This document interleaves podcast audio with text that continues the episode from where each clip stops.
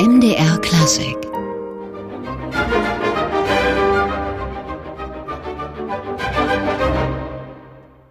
Johannes Brahms, gespielt vom Gewandhausorchester Leipzig unter Ricardo Chailly. MDR Klassik im Gespräch heute mit Professor Andreas Schulz. Seit 1998 ist er Gewandhausdirektor in Leipzig und am 13. Februar hat der Leipziger Stadtrat seinen Vertrag bis 2025 verlängert. Dieses Votum wurde ohne Enthaltungen einstimmig getroffen. Herr Schulz, zunächst erstmal herzlichen Glückwunsch dazu. Ganz herzlichen Dank. Ja, ich freue mich wirklich sehr über dieses sehr schöne Ereignis, über dieses wunderbare Votum des Stadtrates und blicke voller Freude in die Zukunft. Ihre Position als Gewandhausdirektor umfasst das gesamte künstlerische Management des Gewandhausorchesters und des Gewandhauses. Wie würden Sie denn Ihre Tätigkeit in wenigen Sätzen beschreiben? Das ist eine einfache Frage mit einer komplexen Antwort. Ich will das mal versuchen so zu formulieren. Das Gewandhaus ist ein Eigenbetrieb der Stadt Leipzig und formal bin ich der erste Betriebsleiter als Gewandhausdirektor, bin also allein verantwortlich für alle Belange des, der Institution Gewandhaus zu Leipzig. Sie haben ja zunächst in Hamburg Literaturwissenschaft, Musikpädagogik, Erziehungswissenschaften studiert. Sie haben Chöre geleitet. Sie waren Organist. Das lässt ja erstmal nicht unbedingt auf Musikmanager schließen. Wie sind Sie denn ins Managementfach gekommen? Ich erinnere mich noch gut, als in Hamburg die erste Musikmesse stattgefunden hat, damals von Hermann Raue, er war Präsident der Musikhochschule in Hamburg, organisiert und ins Leben gerufen mit seinen Studenten. Auf dieser ersten Musikmesse war ich Gast, habe mir verschiedene Stände angeguckt und habe damals einen guten Freund, Gerrit Glaner, der damals schon beim Schleswig-Holstein Musikfestival arbeitete, in dem Bereich der Meisterkurse, die an verschiedenen Orten in Schleswig-Holstein stattfanden. Und ich bin mit ihm ins Gespräch gekommen. Und er berichtete mir, dass er unbedingt einen Mitarbeiter sucht, weil die Abteilung immer größer wird und die Aufgaben immer vielfältiger. Und so bin ich dann über ein Vorstellungsgespräch, eigentlich ganz unerwartet, auch gar nicht geplant, zum Schleswig-Holstein Musikfestival gekommen. Bin da viele Jahre geblieben und über diesen Weg dann quasi in das Management gekommen. Schleswig-Holstein Musikfestival, dann kam die Bremer Glocke. Was hat Ihnen das alles, diese Station für Sie mitgegeben, jetzt für die Arbeit im Gewandhaus in Leipzig? Zuallererst das Festival, aber auch die Bremer Glocke, sehr viele Kontakte zu Künstlern, die ich da mal sozusagen aus jungen Jahren noch kenne, als sie damals vielleicht bei den Meisterkursen waren oder im Festival. Das sind heute immer noch ganz wunderbare Kontakte, auch ganz wunderbare Freundschaften, aber natürlich auch ein großes Umfeld an Erfahrung. Ich habe sehr viel lernen können in all diesen Jahren, sowohl beim Schleswig-Holstein Musikfestival als auch in Bremen was mir hier meine Aufgabe in Leipzig zugute kam. Aber natürlich auch hier ist es ja ein dauerhafter Lernprozess, denn es gibt immer wieder viele Situationen oder Ereignisse oder Probleme, die es zu lösen gilt. Und nicht immer hat man sofort die beste Lösung parat. Man sucht dann danach und versucht, wie gesagt, das Beste zu finden. Wie ist denn die Beziehung, die Verbindung zu Leipzig entstanden? Entstanden ist sie über Herbert Blomstedt. Ich kannte Herbert Blomstedt aus Zeiten beim Schleswig-Holstein Musikfestival. Ich hatte ihn verpflichtet, dort eine Arbeitsphase mit dem Schleswig-Holstein Musikfestival Orchester, mit dem Jugendorchester quasi zu machen. Und wir haben uns darüber in der vorbereitenden Planung oft getroffen, haben uns ausgetauscht über Ideen, aber auch oft über sehr viel Privates, wie groß unsere Familien sind, äh, was unser christlicher Hintergrund ist, warum wir überhaupt an Gott glauben ähm, und haben Gespräche über so vielfältige Themen geführt, dass das schon, ich würde mal sagen, doch einem freundschaftlichen Verhältnis sehr nahe kam.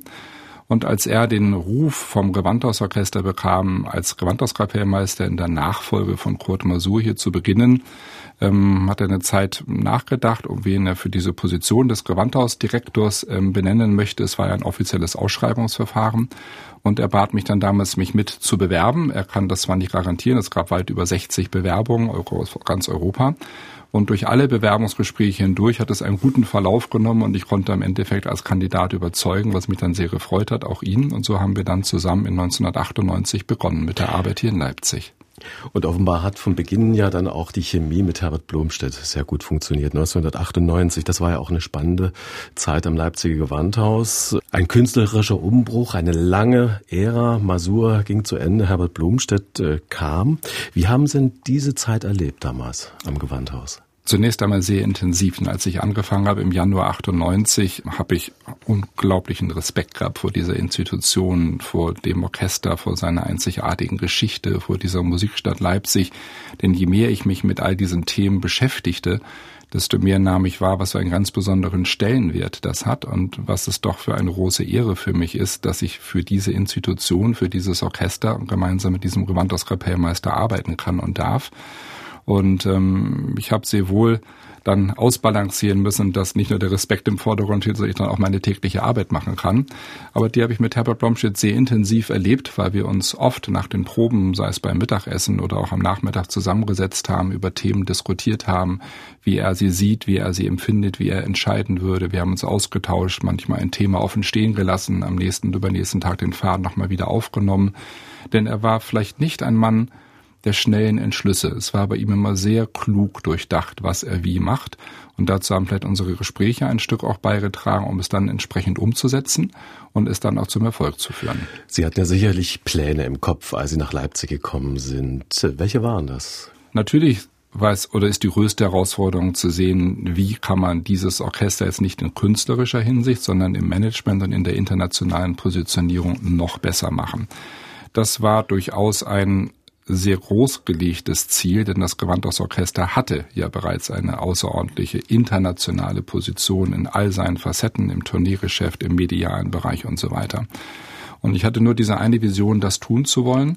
Aber der allererste Auftrag eigentlich war, erstmal alles genauestens kennenzulernen, genau zu sehen, was ist wo, was läuft sehr gut und was läuft vielleicht nicht so gut, was nicht so gut läuft, da die Schraube anzusetzen und was gut läuft, weiter zu befördern.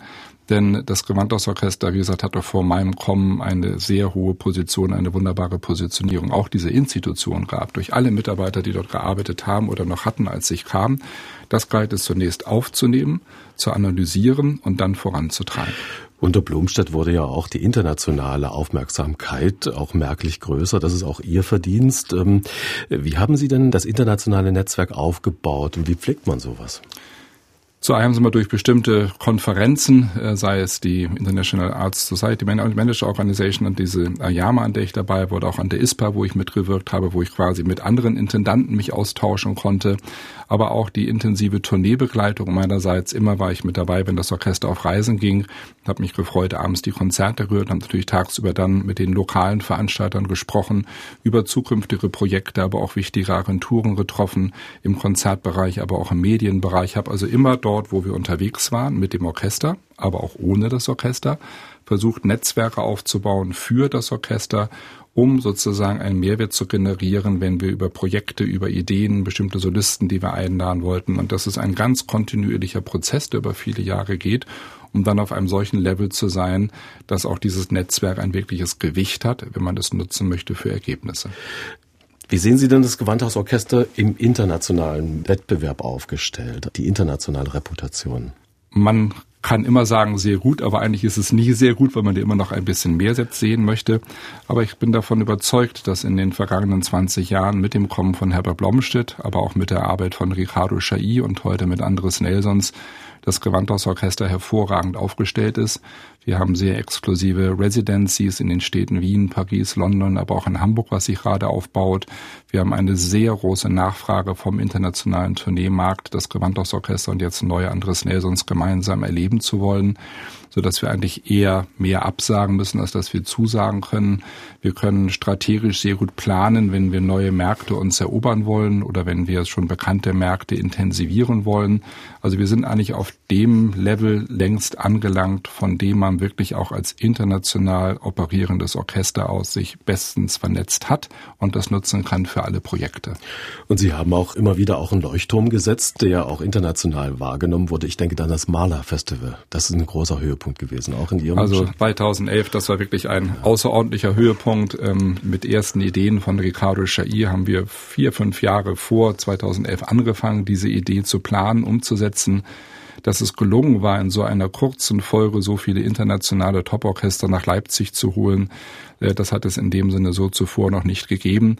Und dass wir dann innerhalb von 14 Tagen das großsymphonische Schaffen von Mahler hören konnten. Shair selber damals mit unserem Orchester Mahler 2 und Mahler 8 dirigiert. Das war wirklich außerordentlich. Die Musikwelt hat auf Leipzig geguckt, nicht nur mit einer Überraschung, was da passiert, ähm, aber auch mit einer großen Wertschätzung. Die Orchester, die Dirigenten, die wir da hatten, das war ein unglaubliches Ereignis, von dem wir, glaube ich, heute noch zehren. Und mir geht es oft so, wenn ich in der Welt unterwegs bin und Intendantenkollegen oder andere treffe, treffen, dass man sich immer wieder gerne erinnert an dieses Malerfestival, wo wir auch sehr viele internationale Gäste hatten. Denn das hat auch eine ganz besondere Handschrift dieses Konzertsaales, nicht nur unseres Orchester, aber dieses wunderbaren Konzertsaales, den wir haben, hinterlassen. Andreas Schulz, der Gewandhausdirektor im Gespräch bei MDR Klassik und an dieser Stelle wollen wir wieder das Gewandhausorchester hören. Dazu den Pianisten Ramin Bachami. Wir hören Bach, den dritten Satz aus dem Klavierkonzert, die Dur-Werke-Verzeichnis 1054.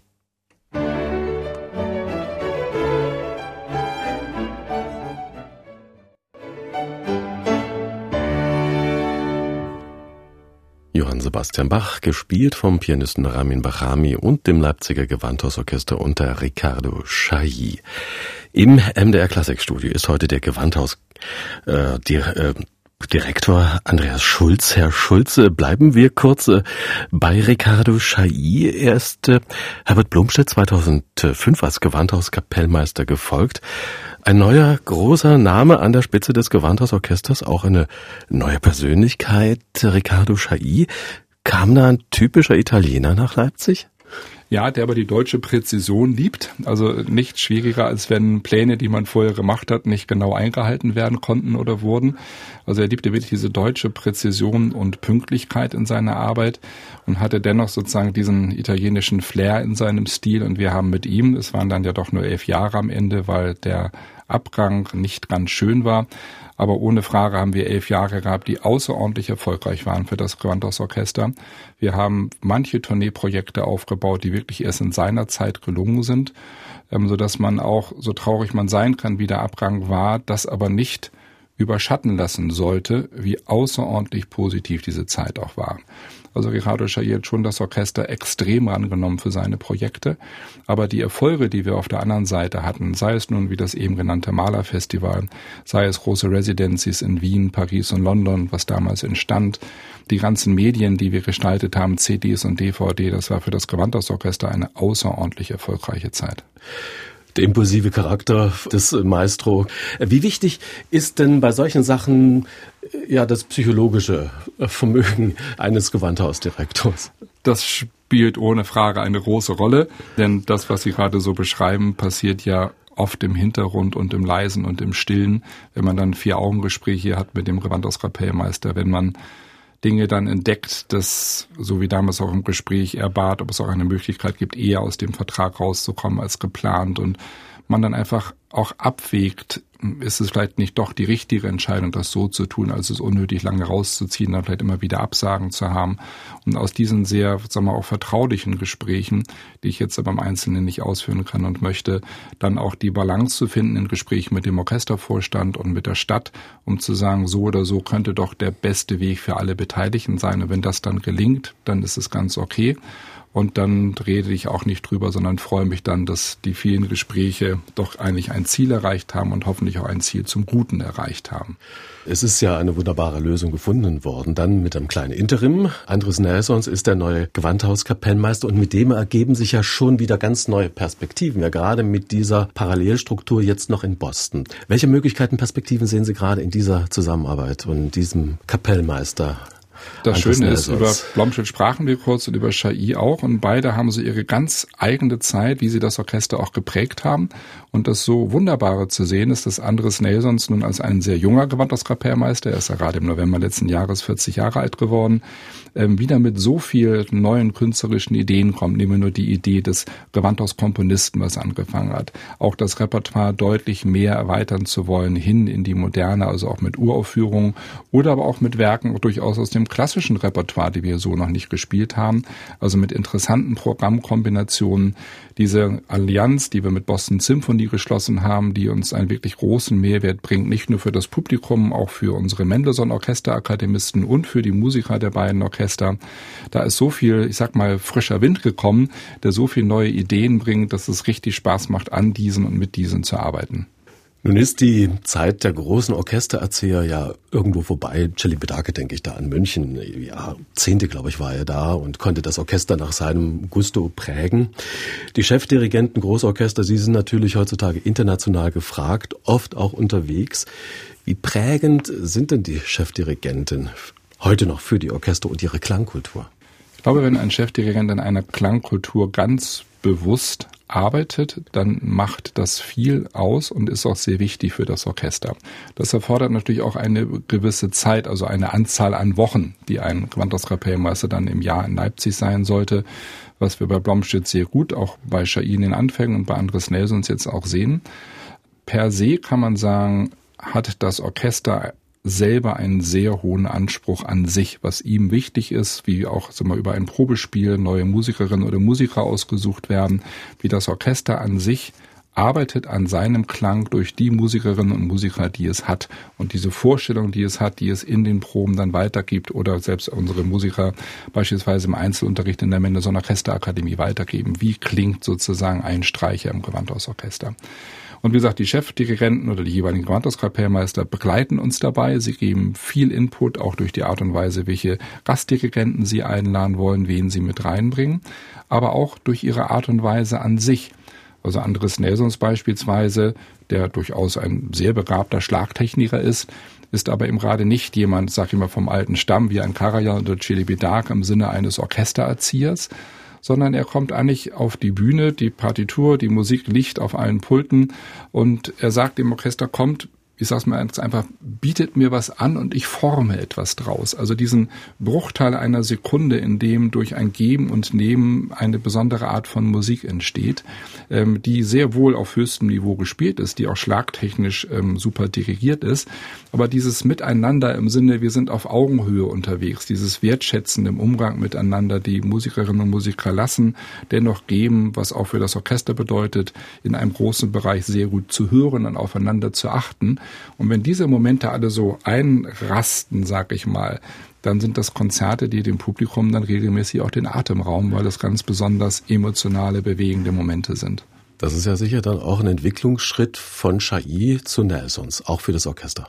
Ohne Frage. Chai, der in meinen Augen ein höchst, höchst begnadeter Schlagtechniker ist, wie es ganz wenige gibt, der eine super präzise Vorstellung hatte, wie Musik klingen soll und das auch zu 100 Prozent auf sich genommen hat, diese Art der Interpretation, für die er steht und der das Orchester, ich will nicht sagen, gezwungen hat in diese Ideen, diese Gedanken, die er hat, aber eben mit seiner perfekten Schlagtechnik das Orchester so mitgenommen hat, ich sag's mal etwas salopp formuliert, man konnte ihm nur folgen oder man war raus. Er hat also wenig Raum gelassen, weil er eine sehr klare Vorstellung hat, also wenig Raum zum Atmen für die Kollegen. Und das ist gar nicht mal nur negativ, wenn ich das so beschreibe. Das hat durchaus seine Berechtigung, dieser Weg, der zu grandiosen künstlerischen Ergebnissen führen kann. Und das haben wir hier gesehen in Leipzig in ganz vielen Konzerten. Andres Nelsons geht das ganz anders an was man durchaus in dieser sagen wir, Generation der heute 40-jährigen Dirigenten bemerkt, auch beispielsweise bei Yannick Nessessarin, ein ähnlicher fantastischer Dirigent, der auch ähnlich unterwegs ist wie Andres Nelsons. Mhm. Dieses kommt, wir musizieren miteinander, wir arbeiten miteinander, wo vielleicht so Claudia Abaude, der verstorben ist vor einigen Jahren, einer der ganz Großen war, der das genau vorgeführt hat, im Sinne, wir machen Kammermusik gemeinsam, bietet mir an, ich forme und wir gestalten etwas zusammen. Und das ist schön, dass wir heute solche Dirigentengenerationen haben und dass wir andere hatten und diese wunderbare Vielfalt, das ist das Schöne daran. Ich will mal das Bild der Kammermusik aufgreifen und Sie jetzt als Gewandhausdirektor auch mit wieder ins Spiel bringen. Auf welche Weise verständigen Sie sich äh, mit den Chefdirigenten über künstlerische Ziele? indem wir schlichtweg Planungsmeetings haben. So einfach und banal das klingt. Also wenn meinetwegen Andres Nelsons hier ist in Leipzig, dann haben wir ein zwei-, dreistündiges Treffen oder wenn er vielleicht gerade in London ist und auch seine Agentur dabei sein kann, wo wir dann zusammensitzen und wirklich über ganz viel auch sehr strategische Themen sprechen. Wo wollen wir in drei, vier, fünf Jahren tourneemäßig unterwegs sein? Was ist, wenn wir die Bruckner Sinfonien jetzt aufgenommen haben, das nächste Repertoire, was wir gerne produzieren wollen? Soll das auf CD, soll das noch auf DVD sein oder ist das vielleicht auch nur für den Download-Medienbereich, also für digitale Plattformen geeignet? Welche Residencies wollen wir in welchen Städten aufbauen? Welche bestimmte Solisten wollen wir uns regelmäßig an uns binden in den nächsten Jahren, um da auch etwas darstellen zu können? Das sind immer sehr intensive Diskussionen, teilweise auch sehr lange Diskussionen, vielleicht auch nur an einem Punkt, dass man einfach mal alle Facetten abgewogen hat, ist auch dann auch unser Dramaturg Herr Niederschlag dabei, auch unser Orchestermanager Herr Eckertz dabei. Und so haben wir viele Aspekte, denen Andres Nelsons auch sehr gerne zuhört. Da gibt's immer wieder auch Input und Ideen von ihm. Und am Ende kann man sagen, haben wir dann doch das so umfassend auch beleuchtet ein Thema, dass wir sagen, gut, das ist die Entscheidung und mit der arbeiten wir jetzt los. Natürlich wird das dann auch immer wieder überprüft, die Entscheidung. War der Weg richtig, den wir eingeschritten haben, oder müssen wir ihn nochmal anpassen? Aber das sind mit ihm sehr konstruktive, sehr offene und wirklich auch freudebringende Gespräche. Sagt Andreas Schulz, der Gewandhausdirektor, heute im MDR Klassikgespräch. Andres Nelson, seit 2018 Gewandhauskapellmeister. Er ist ja auch noch Chef des Boston Symphony Orchestra und das hören wir jetzt unter seiner Leitung mit Schostakowitsch.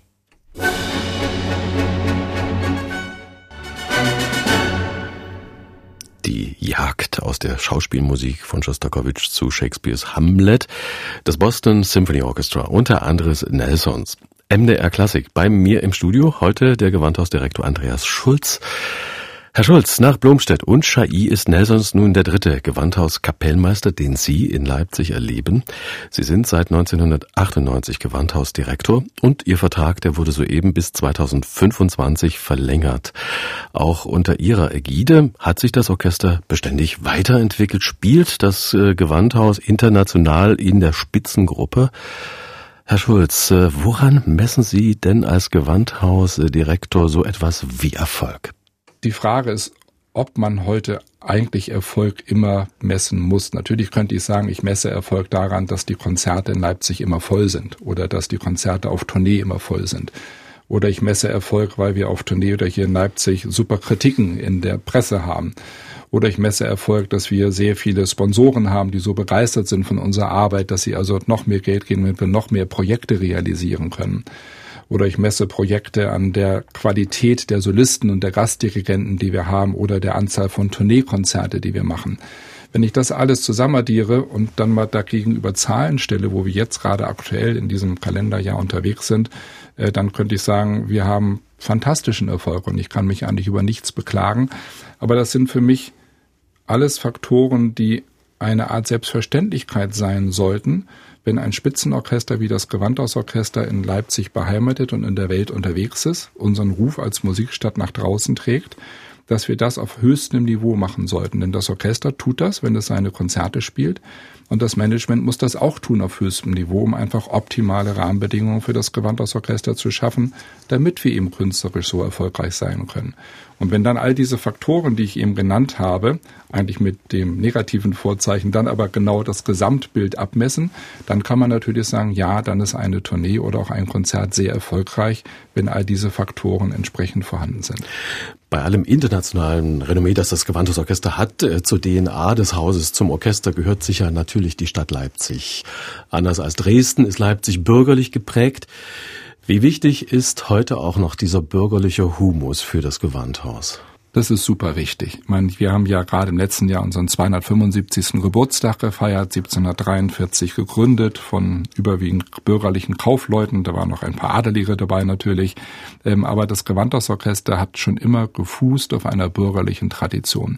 Sei es in seinem ersten Gewandhaus, sei es im zweiten Gewandhaus und auch heute Rund 12.600 Abonnenten besuchen uns regelmäßig bei unseren Konzerten und es ist eine ganz tiefe Identifikation und Verwurzelung auch der Leipzigerinnen und Leipziger mit seinem Orchester. Selbst wenn sie nicht in unsere Konzerte gehen, wissen sie aber in der Regel, was das Gewandhaus oder was das Gewandhausorchester ist. Sie kennen die Gewandhauskapellmeister, natürlich ohne Frage Kurt Masur, der auch ja gerade in der Wendezeit eine ganz besondere Rolle gespielt hat. Also es ist eine sehr hohe Identifikation da und die Musikerinnen und Musiker leben in der Stadt und sie arbeiten hier nicht nur im Orchester, vielleicht auch, wenn sie unterrichten im privaten Rahmen. Also es ist eine ganz tiefe Verwurzelung da und wir fühlen uns auch wirklich getragen von dieser Stadt Leipzig, nicht nur von der Politik, die uns fördert und unterstützt, sondern auch von den Bewohnerinnen und Bewohnern hier. Leipzig ist ja musikgeschichtlich eine überaus spannende Stadt. Da fallen uns viele, viele Namen ein. Mendelssohn, Schumann, Grieg, äh, Wagner, Mahler natürlich Bach. Wie positioniert sich denn das Gewandhaus in dieser Musikstadt Leipzig und bei diesen vielen Namen? Das ist eine eigentlich ganz spannende Frage. Und ich glaube, dass die eigentliche Antwort darauf sein kann, genau in der Vielfalt. Also genau das, was unsere Musikstadt abbildet. Also wir sind weniger nur Mendelssohn-Stadt oder nur Bach-Stadt oder nur Wagner-Stadt oder nur Malerstadt. Wir können von Glück sagen, dass die Musikstadt Leipzig einen so besonderen Stellenwert hatte in den vergangenen Jahrhunderten, dass so viele herausragende Musiker hier waren, sei es, dass sie studiert haben an der Hochschule hier in Leipzig oder im Gewandhausorchester gespielt haben, als Solisten hier waren oder als Dirigenten, also Gastdirigenten oder sogar Gewandhauskapellmeister. Und diese Vielfalt eigentlich unserem Publikum immer wieder zu zeigen in den Programmen, die wir gestalten, aber ganz bewusst eben nicht nur in der Rückschau, sondern auch im Hier und Jetzt zum Beispiel in der Verbindung dann, wenn Steffen Schleiermacher ein neues Werk für das Gewandhausorchester geschrieben hat oder andere. Das ist immer ein ganz interessantes Spannungsfeld und das wollen wir unserem Publikum auch zeigen. Das Gewandhausorchester selber ist ja auch sehr vielfältig unterwegs, bespielt natürlich das Gewandhaus, aber auch als Opernorchester gegenüber am Augustusplatz. Sie spielen auch in der Thomaskirche, also sakrale Musik. Haben es da auch mit vielen Partnern zu tun? Da ist natürlich zuerst die Stadt, aber da ist die Kirche. Da ist auch viel Abstimmungsarbeit gefragt. Ähm, oh ja, alleine wenn Sie sich den Spielplan vorstellen, also nehmen wir mal den Fall, dass der Thomaskantor, der Opernintendant und wir jeweils groß besetzte Werke zur gleichen Zeit spielen wollen, dann würden die 185 Planstellen nicht ausreichen. Dann bräuchten wir vielleicht 30, 40, 50, was auch immer Aushilfen dazu, was nicht geht. Also treffen sich die künstlerischen Planer dieser drei Institutionen im Schnitt alle vier bis fünf Wochen, um sich genauestens abzustimmen für einen Korridor von zwei bis vier Jahren im Voraus. Wer tut was, wer ist wann auf Tournee, was kann man dann von Repertoire hier noch spielen, ähm, wann vielleicht hat die Oper ein Wagner-Wochenende, wo wir dann nur etwas kleiner besetzt bei uns spielen. Also es ist ein ganz, ganz, ganz enger Abstimmungsprozess, der aber hervorragend funktioniert zwischen diesen drei Institutionen, was man letztendlich auch im Spielplan sieht, wie klug der verwoben ist. Und ich freue mich sehr, dass insbesondere die Oper, seit Herr Schirmer dort Intendant und GMD ist, ähm, die Oper unglaublich nach vorne gebracht hat. Es ist wieder ein ganz reichhaltiger Spielplan da, was natürlich für das Orchester unterm Strich eine Mehrbelastung ist. Wir spielen wieder deutlich mehr, aber das ist wirklich gewünscht und gewollt. Und diese hohe Dichte des Orchesters in dieser Stadt mit Aufführung bei uns in der Oper und in der Thomaskirche ist einfach fantastisch und wird von den Leipzigern sowie von Gästen sehr gern genutzt und gesehen. Im kulturpolitischen Diskurs der Stadt Leipzig. Da fordert die freie Szene immer mehr Gewichte, sprich Gelder. In diesem Zusammenhang wird äh, der Stadt immer wieder auch vorgeworfen, die Hochkultur werde bevorzugt oder bevorteilt. Sie haben auch immer wieder sehr erfolgreich die Bedeutung des Gewandhauses und des Orchesters für Leipzig belegen können, auch mit Studien. Wie sieht das konkret aus? Wir haben eine sogenannte Umwegrentabilitätsstudie in Auftrag gegeben, um zu sehen, wenn ein Euro eingesetzt von der Stadt, also wie viel er der Stadt zurückbringt, indem auswärtige Gäste hier halt nicht nur Karten kaufen, übernachten, essen gehen, Taxi fahren etc. Und das ist ein sehr gutes Ergebnis im Sinne von 1 zu 1,5 bis 2. Also ich freue mich sehr darüber, dass es also einen wirklichen Mehrwert generiert aber vielleicht auf die Beschreibung, die Sie anfänglich gegeben haben zur freien Szene. Es ist immer wieder eine Diskussion da, die aus meiner Sicht aber nicht heißt freie Szene gegen Hochkultur. Das wäre meine nächste Frage gewesen. Müssen das Gegensätze sein? Nein, Nein. überhaupt nicht. Also ja. beide mhm bedingen sich in einer ganz außerordentlichen Weise. Das heißt, die freie Szene betreibt wirklich die basiskulturelle Arbeit, die wir Rosenhäuser so nicht leisten können, vielleicht auch mit unseren jeweiligen Musikvermittlungsabteilungen leisten. Aber die freie Szene ist ein ganz wichtiger Faktor, um das Musikleben einer Stadt von der Basis her aufzubauen, zu gestalten und zu generieren. Und natürlich kann man schnell in die Ecke verfallen zu sagen, die einen bekommen viel weniger und die anderen bekommen viel mehr, was aber jeweils institutionell begründet und beschrieben ist.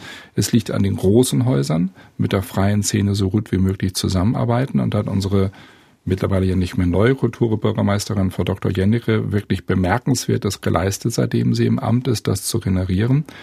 Und ich sehe uns eigentlich eher als Partner und nicht als Gegner, weil wir insgesamt, also die freie Szene und die Hochkultur, wir gestalten die Vielfalt dieser Stadt in all seinen Projekten. Und von daher kann es gar nicht ein Gegeneinander, sondern letztendlich nur ein Miteinander sein. Nun gibt's mit äh, Play-to-Play, mit der freien Szene ja auch äh, Projekte. Wie werden die angenommen? Auf beiden Seiten auch. Ähm, sehr gut. Den Start haben ja im letzten Jahr unser Gewandhauschor und Martin Kohlstedt gemacht. Also wir haben wirklich in einer sehr kreativen Phase über ein Jahr versucht, Martin Kohlstedt mit seiner Art Musik zu machen und den Gewandhauschor mit seiner Art Musik zu machen, zusammenzubringen. Daraus ist ein Konzert entstanden, was wir letztes Jahr vor der Sommerpause dann im Mendelssohn-Saal haben hören können. Großartig, bin wirklich sehr begeistert davon.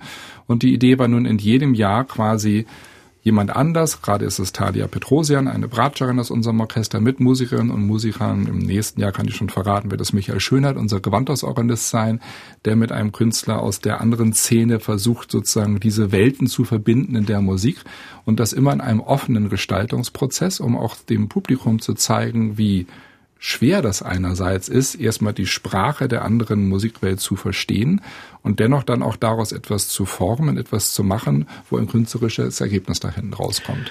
Und es gibt auch den Versuch, diese großen Konzerte aufzubrechen, auch Richtung ja, Classic Underground. Auch ein spannendes äh, Projekt, Konzept. Äh, Andres Nelsons beispielsweise gemeinsam mit Hockern Hardenberger. Gut angelaufen, oder? Ich freue mich sehr über dieses Projekt. Das ist ja eine Initiative einer Musikerin aus unserem Orchester, also Frau Petrosian, die den Gedanken hatte, aufzugreifen, wenn bestimmte Dirigenten oder Solisten schon in den großen Konzerten sind, am Donnerstag und Freitag, ob man sie dann vielleicht gewinnen kann, noch zu einer, früher sagte man Jam-Jessen, äh, Jessen, äh, sozusagen in der Moritzpastei am Freitagabend nach dem Konzert. Und wir haben hier ganz großartige Momente erlebt, wo sei es Alan Gilbert da war oder auch andere Solisten, Nikolai Snyder, Andres Nelson selber war da mit Håkan Hardenberger. In einem besonderen Ambiente wird Musik gespielt, eigentlich auch nur klassische Musik. Aber wir erreichen auch dort nochmal ganz andere Hörer, die vielleicht nicht zuallererst ins Gewandhaus kommen. MDR Klassik. Im Gespräch mit dem Gewandhausdirektor Andreas Schulz machen wir an dieser Stelle eine kurze Zäsur. Das Gewandhausorchester hören wir unter Ricardo Chailly mit Beethoven. Weltweit beachtet war ja 2011 sein Beethoven-Zyklus.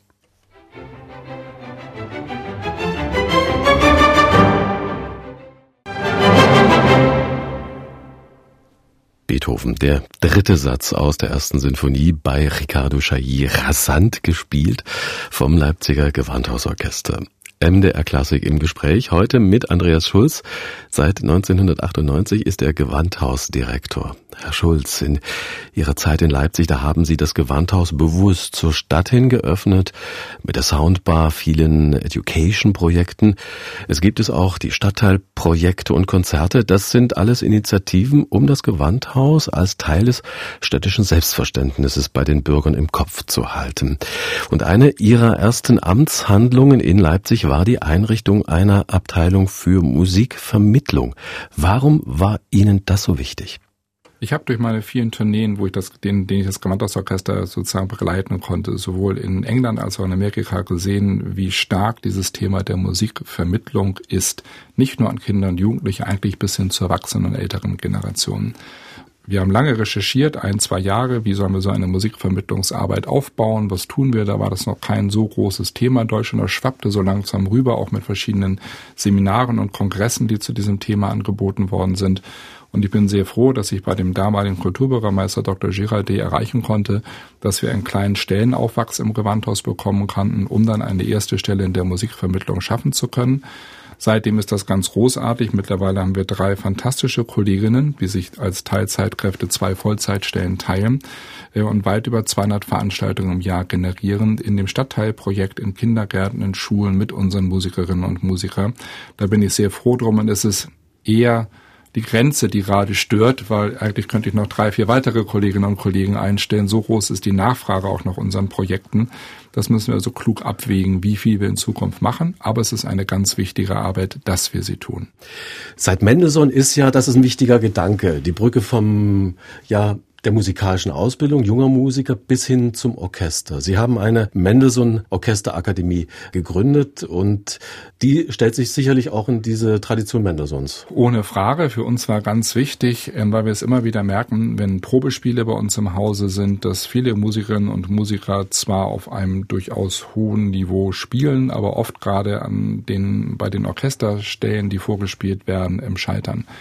Und wir haben vor weit über zehn Jahren, bald 15 Jahren schon gemeinsam mit der HMT damals in Leipzig ein Modell überlegt, dass wir gemeinsam eine Orchesterakademie gründen, in der von der einen Seite Lehrer von der Musikhochschule kommen und Kammermusik unterrichten, Lehrer aus unserem Orchester heraus, die Einzelunterricht haben, gerade Orchesterstellen und vieles mehr unterrichten dass wir diesen jungen Studenten die Möglichkeit geben, eine begrenzte Dienstanzahl auch im Orchester zu spielen, also wirklich dieses tägliche vielerlei von Oper, Konzert und Thomaskirche mitzuerleben. Und die Mendelssohn Orchesterakademie läuft hervorragend. Wir haben im Schnitt bis zu 20 Studenten, ähm, die dabei sind, die aus aller Welt nach Leipzig kommen teilweise wiederum durch viele Trainings, die wir mit ihnen machen. Zum Beispiel machen wir mal ein Probespieltraining mit diesen jungen Akademisten. Also auch gute Stellen in anderen Orchestern, auch sehr gute Stellen in anderen Orchestern gewinnen. Und das Allerschönste, was uns vielleicht nochmal heraushebt von vielen Orchesterakademien in Deutschland, ist, dass wir durch diese Zusammenarbeit mit dem Boston Symphony Orchester die Möglichkeit haben, bis zu fünf unserer Akademisten nach einem Vorspiel nach Tanglewood, dem großen Musikfestival von Boston Symphony, schicken zu können, wo sie dann acht Wochen im Sommer eine fantastische Möglichkeit haben, Kammermusik zu machen, Einzelunterricht zu haben, Orchesterspiel zu haben und das auf einem ganz exzellenten Niveau, trainiert von den Musikerinnen und Musikern des Boston Symphony Orchesters. Und das ist ein großes Thema, nicht nur jetzt, auch in den kommenden Jahren, wie wir das eigentlich ausbauen können, weil unsere Akademie wirklich hervorragend läuft. Aber wir noch viele Ideen haben, für die wir halt nur noch die entsprechenden Drittmittel generieren müssen, um das weiter ausbauen also, Sie sprühen vor Ideen, aber man muss auch die Mittel haben, um die umzusetzen. Ja. Natürlich sind Sie als Manager immer auf der Suche nach Förderern. Welche Erfahrungen machen Sie da in Leipzig? Ähm, sehr gute. Also zuallererst möchte ich das wirklich deutlich betonen und unterstreichen. Ich bin sehr dankbar für das, was die Stadt Leipzig uns gibt, also an Budget gibt, zur Verfügung stellt, damit wir die Arbeit machen können, wie wir sie machen. Und ich bin genauso dankbar, dass wir so viele Spender haben, sei es durch unseren Freundeskreis oder auch durch unseren Sponsors Club, die doch ein erhebliches Zugeld möglich machen, damit wir viele Projekte vom Rosenthal angefangen, bestimmte Auftragswerke, Tourneeprojekte, Musikvermittlungswerke, also sehr viele einzelne Projekte, die die Sponsoren und die Spender möglich machen. Das heißt, das Thema Drittmittelgenerierung ist ein sehr großes für uns, um nämlich genau diese Ideen, zu denen ich noch so viel Lust habe, viele zu verwirklichen, dann auch umsetzen zu können, realisieren zu können. Das ist immer eine große Herausforderung. Aber ich merke, dass man auch gerade über diese Kaufmannstradition, dass Kaufleute uns mal gegründet haben und Bürger etwas selber in die Hand nehmen, oft im Gespräch so ein faszinierendes Moment auslösen kann, dass auch manche Sponsoren oder Spender sagen, das kann ich mir sehr gut vorstellen, auch gerade in dieser Tradition etwas zu tun für unser Orchester, für das, was wir vorhaben. In der Nachbarschaft zum Gewandhaus sind die Klangkörper des Mitteldeutschen Rundfunks. Da gibt's äh, Kooperationen über viele Jahre hinweg. Wie sehen Sie das auf Zukunft hin? Gibt's vielleicht da auch Reserven? Ich glaube, dass wir in manchen Dingen durchaus noch mehr zusammen machen könnten. Ich freue mich jetzt erstmal sehr, dass der MDR zugesagt hat, das MDR Sinfonieorchester bei unserem nächsten Malerfestival in 2021 wieder dabei zu sein. Das war Andres Nelsons und mir ein sehr wichtiger Aspekt, ähm, dass sozusagen die beiden Klangkörper dieser Musikstadt vertreten sind, neben den vielen fantastischen Gastorchestern, die wir haben werden. Glaube, jetzt muss man zurzeit einmal absehen, wer sich dann als neuer Chefdirigent ähm, herauskristallisieren wird, um dann zu sehen, welche Gespräche man dann aufnehmen kann, sei es in Programmabsprachen oder was auch immer. Etwas zu tun. Sehr intensiv ist der ohne Einschränkung der Kontakt zum MDR-Chor, ein hervorragender Chor, der immer wieder bei Projekten bei uns, also mit unseren Chören gemeinsam oder auch alleine ist. Das ist also im Grunde eine sehr, sehr gute Zusammenarbeit, die wir hier in der Nachbarschaft haben. Als Gewandhausdirektor sind Sie ja nicht nur für das Gewandhausorchester zuständig, sondern auch für das Haus als solches, für das, was darin stattfindet. Sie haben viele Gäste im Haus und man kann natürlich auch Gelder generieren durch Vermietung des Hauses. Gibt es Fremdevents bis zum Schlagerabend? Gibt es da eine Grenze, wo Sie sagen, bis dahin geht's, ohne das Renommee des Hauses zu beschädigen? Eine sehr interessante Frage, muss ich sagen, die natürlich mich immer wieder bewegt. Blicken wir mal zurück, für was das Haus gebaut worden ist. Es ist eigentlich ein klassisches Konzerthaus, also in dem eigentlich, sagen wir, das klassische Repertoire von großen Sinfonieorchestern oder Kammerorchestern, Recitals gespielt wird. Und es passt weniger für den Bereich der Unterhaltungsmusik, weil man hier, sei es aus akustischen Gründen oder aus Sichtgründen, einfach immer wieder auch Einschränkungen hat. Dennoch muss ich sagen, alle Leipziger sozusagen finanzieren über ihre Steuern, die sie abführen, das Gewandhaus an sich. Und ich finde es richtig, wenn auch viele der Veranstaltungen, wie sie bei uns im Hause sind, stattfinden. Natürlich gibt es Grenzen, aber viele Dinge sollen auch gerne ihre Berechtigung dort haben.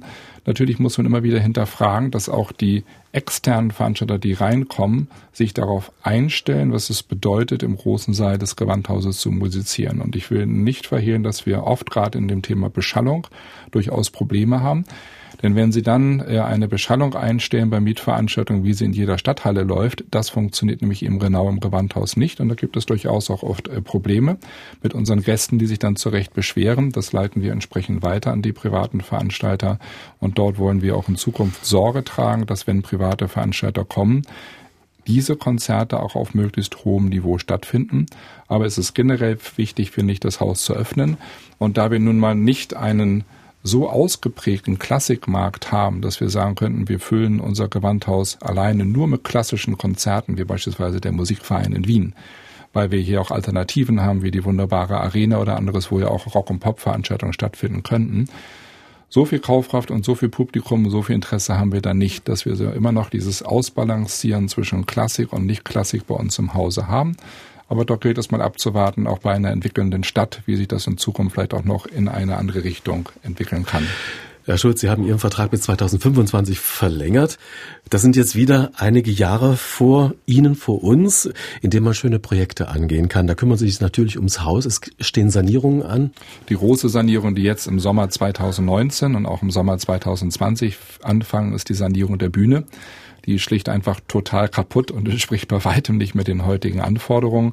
Es ist immer noch die Originalbühne aus dem Eröffnungsjahr 1981.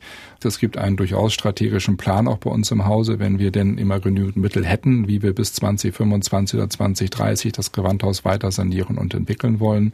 Da sind viele Herausforderungen, die einfach auch die Veranstaltung an sich an das Konzerthaus stellen.